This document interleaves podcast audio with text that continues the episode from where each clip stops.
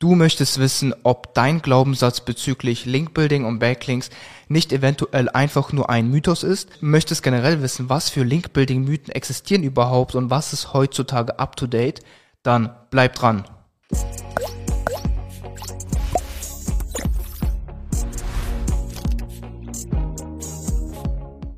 Mein Name ist Nikita Yatsun, ich bin einer der Geschäftsführer von Trust Factory und wir helfen Unternehmen und SEO-Verantwortlichen dabei, mithilfe von SEO, Content und auch Linkaufbau auf Google erfolgreich zu werden. Und ich würde mal sagen, let's go, wir starten mit dem Video. Also heute besprechen wir konkret vier, sage ich mal, relativ bekannte Link-Building-Mythen und ähm, ich zähle einfach mal alle vier auf, die, die so existieren. Link-Building-Mythos Nummer eins ist meistens, ähm, ich sollte nur harte Ankertexte oder relativ harte Ankertexte verwenden, da eine Investition oder das Setzen von nicht so harten Ankertexten verschwendetes Geld ist oder verschwendete Ressourcen. Äh, Mythos Nummer zwei ist, ähm, wenn ich zu schnell Links aufbaue, führt das eigentlich ziemlich sicher zu einer Abstrafung.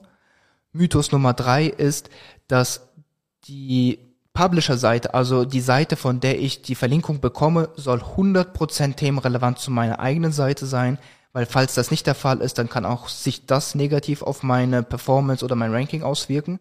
Und Link-Building Mythos Nummer vier ist, dass ähm, ich weiß gar nicht, wie ich das nennen soll, denn es ist fast kein Mythos, sondern einfach so eine Einstellung, also ein Glaubenssatz oder ein Mindset, nämlich ich setze einfach mal ein paar Links und schaue dann einfach anhand der Resultate, die ich dadurch erzielt habe, ob ich weitermache oder nicht oder ob Backlinks heutzutage noch etwas bringen, weil das ist so, sage ich mir vielleicht der Mythos, der immer noch existiert. Nämlich gibt es so viele Leute, die sagen, äh, Backlinks werden immer unrelevanter, unrelevanter und trotzdem Jahr für Jahr sehen wir, es wird immer wichtiger und es wird immer wichtiger. Also auch hier eben keine pauschalisierte Antwort. Es ist nicht in jedem Bereich so, nicht in jedem Markt, nicht in jedem Umfeld so, also auch in jeder Situation ist es anders. Auch in den Top Ten sind Backlinks zum Beispiel nicht mehr so relevant, wie um in die Top Ten reinzukommen. Aber Autoritätsaufbau generell, allgemein gesagt, wird von Jahr zu Jahr, von Update zu Update wichtiger. Und wie kann man Autorität aufbauen? Einerseits eben über Verlinkungen, also über Backlinks und andererseits, indem man zum Beispiel einfach eine Content-Autorität wird, also sehr viel Content published, guten Content published und dieser Content dann auch eben sehr viele Bereiche besetzt und auch sag ich mal, sehr tief in verschiedene Materien einsteigt, so dass man wirklich sehen kann, okay, die Person ist ein Experte. Aber dass Backlinks nicht wichtiger werden oder immer mehr entwertet werden. Das sehen wir zum Beispiel so nicht. Und wir haben so viele Projekte, bauen so viele Links auf und es geht eigentlich immer nur, es performt immer besser und man sieht hier noch keine, keine Entwertung. Ja, einfach so, so viel erstmal dazu. Starten wir dann also mit Mythos Nummer eins. Ankertexte sollten immer hart gewählt sein, da es ansonsten eine Verschwendung der Ressourcen ist. Dazu ganz kurz einfach nur äh, folgende, fol folgender Gedankengang.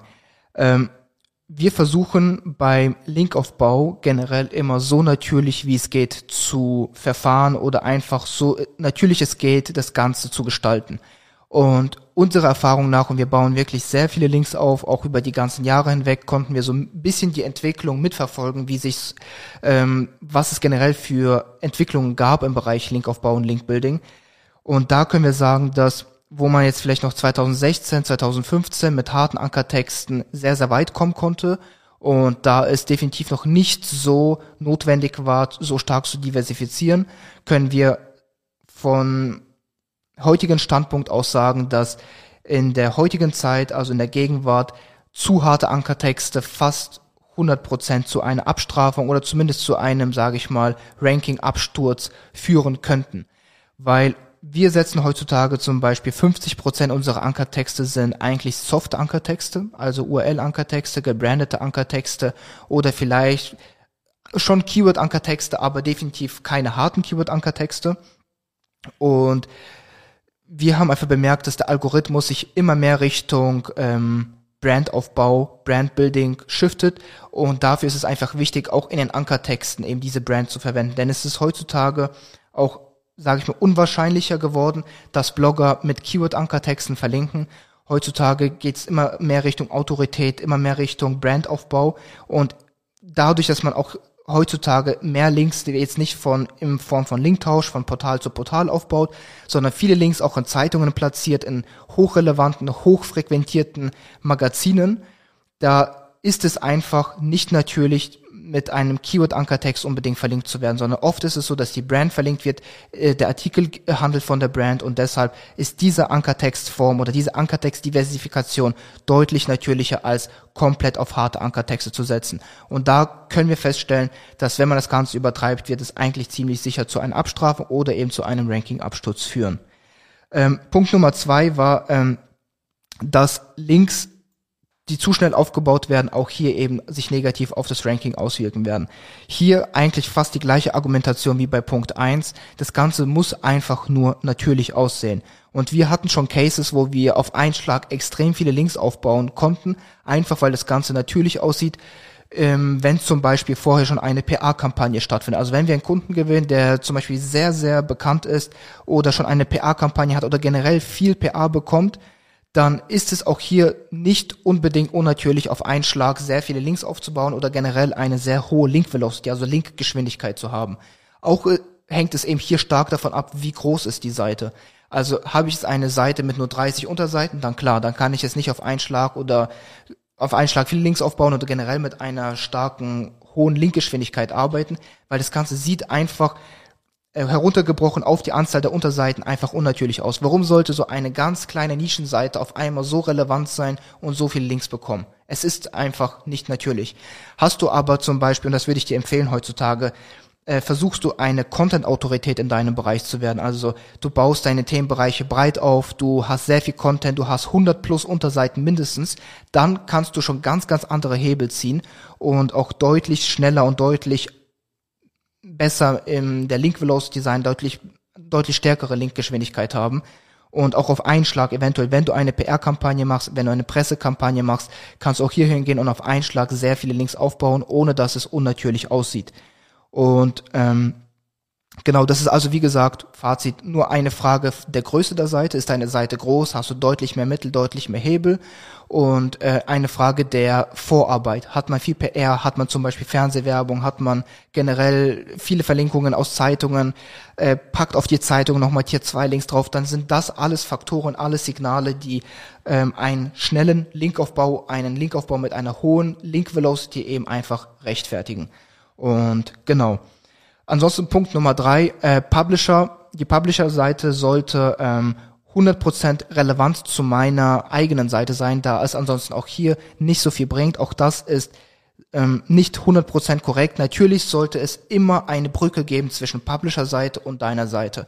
Also wenn es komplett themenfremde Seiten sind oder ein themenfremder Artikel und du einfach nur einen Link untergebracht hast, so Niche-Edit-mäßig, also einfach so eine Art ähm, ja, schon in einem bestehenden Artikel einfach, der vielleicht gar nicht so 100% passt, einfach den Link einfügst nachträglich, dann wird das Ganze definitiv auch keine Resultate mit sich bringen und wird auch nicht so gut performen, eventuell sich sogar negativ auswirken auf die Performance.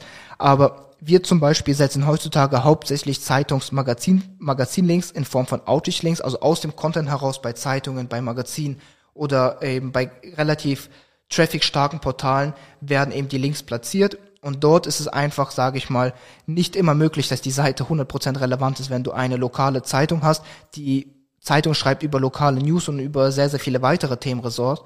Ressorts. Und deshalb ähm, musst du einfach hingehen und dafür sorgen, dass der Artikel, der geschrieben wird, themenrelevant ist. Und die Brücke, und die Brücke finden zwischen Publisher-Seite und deiner Seite.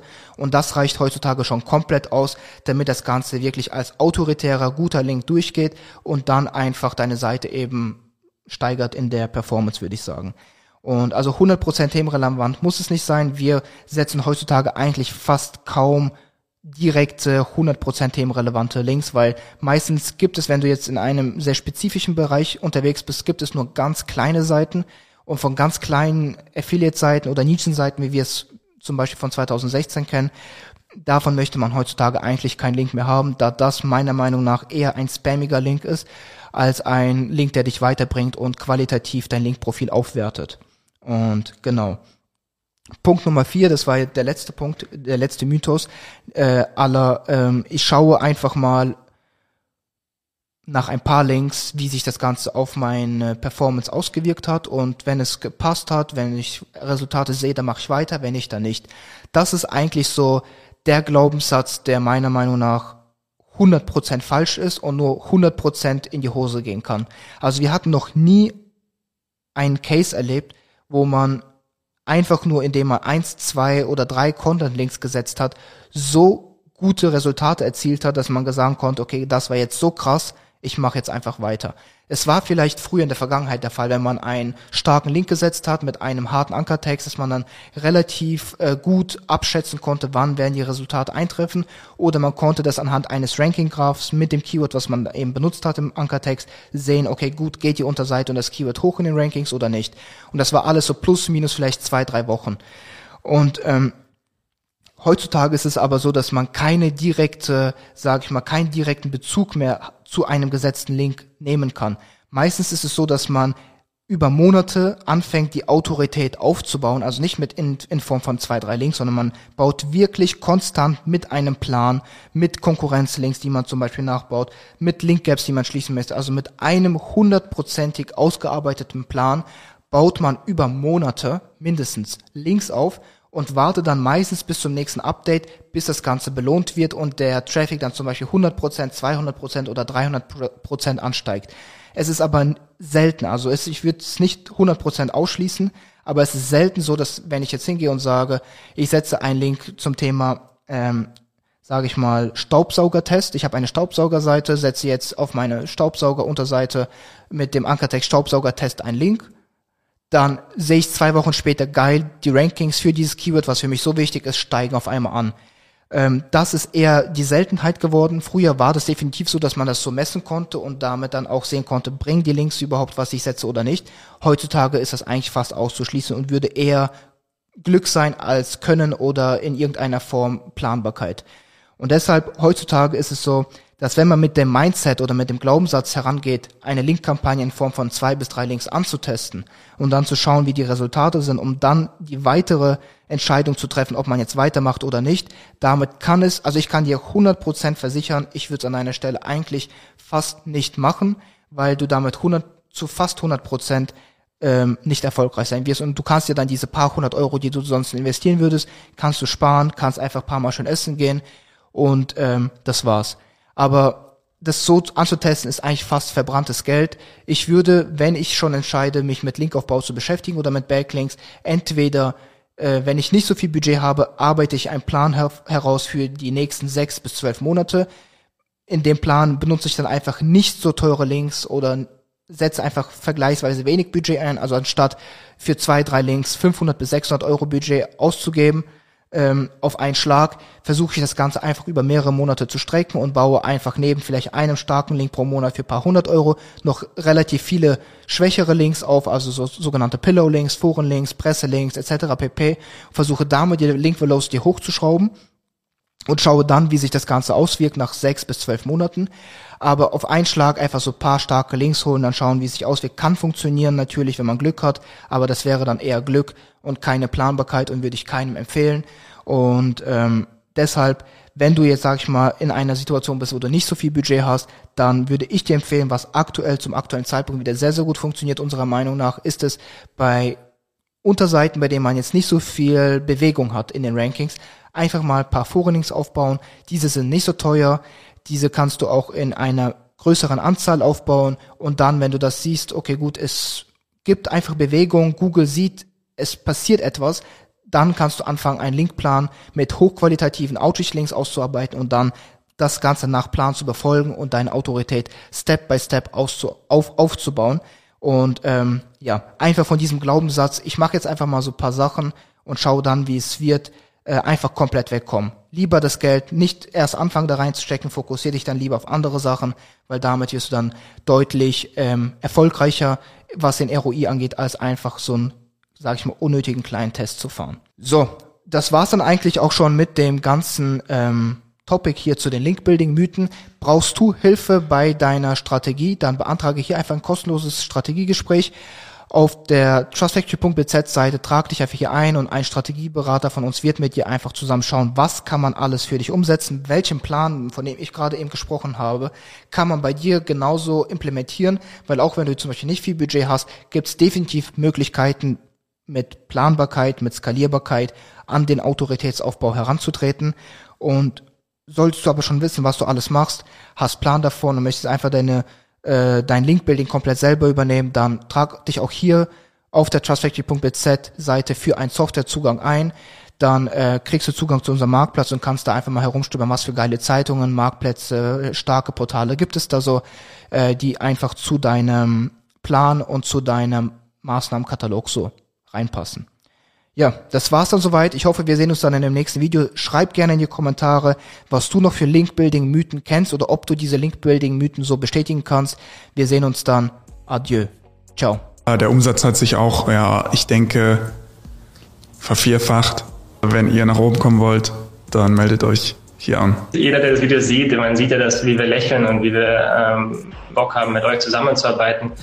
Ich glaube, ähm, für jeden, der ein Thema Off-Page und generell bei dem Autoritätsthema noch Fragen hat und sich unsicher ist, wie und wo man am besten linkt, der kann sich die Hilfe dann immer noch von euch persönlich dazu holen. Ähm, genau, aber das Schöne daran, es gibt überhaupt nichts zu verlieren. Jeder kann sich anmelden und äh, schauen, ob es ihm Hilfe bringt. Und wenn dann immer noch Fragen da sind, dann habt ihr ja als Team immer coole, coole Hilfeleistung. Und ich glaube, das nimmt dann selbst zu dem letzten Zweifel ähm, alle Fragezeichen. Die Zusammenarbeit mit Trust Factory ist sehr gut, ja, immer noch sehr gut, die war auch immer sehr gut. Ich habe dort persönliche Ansprechpartner und wenn ich was brauche, dann sage ich denen einfach Bescheid. Also es ist sehr, sehr einfach mit Trust Factory, wenn man dort Kunde ist, in Kontakt zu treten und das funktioniert auch einfach reibungslos. Ein sehr großer Plus ist im Vergleich zu dem ja, sonstigen Gefeitsche mit den Linkverkäufern auf Facebook oder wenn man bei den Seitentreibern selbst anfragt, das ist immer oft so eine Geschichte gewesen, wo man relativ viele Follow-up schicken muss.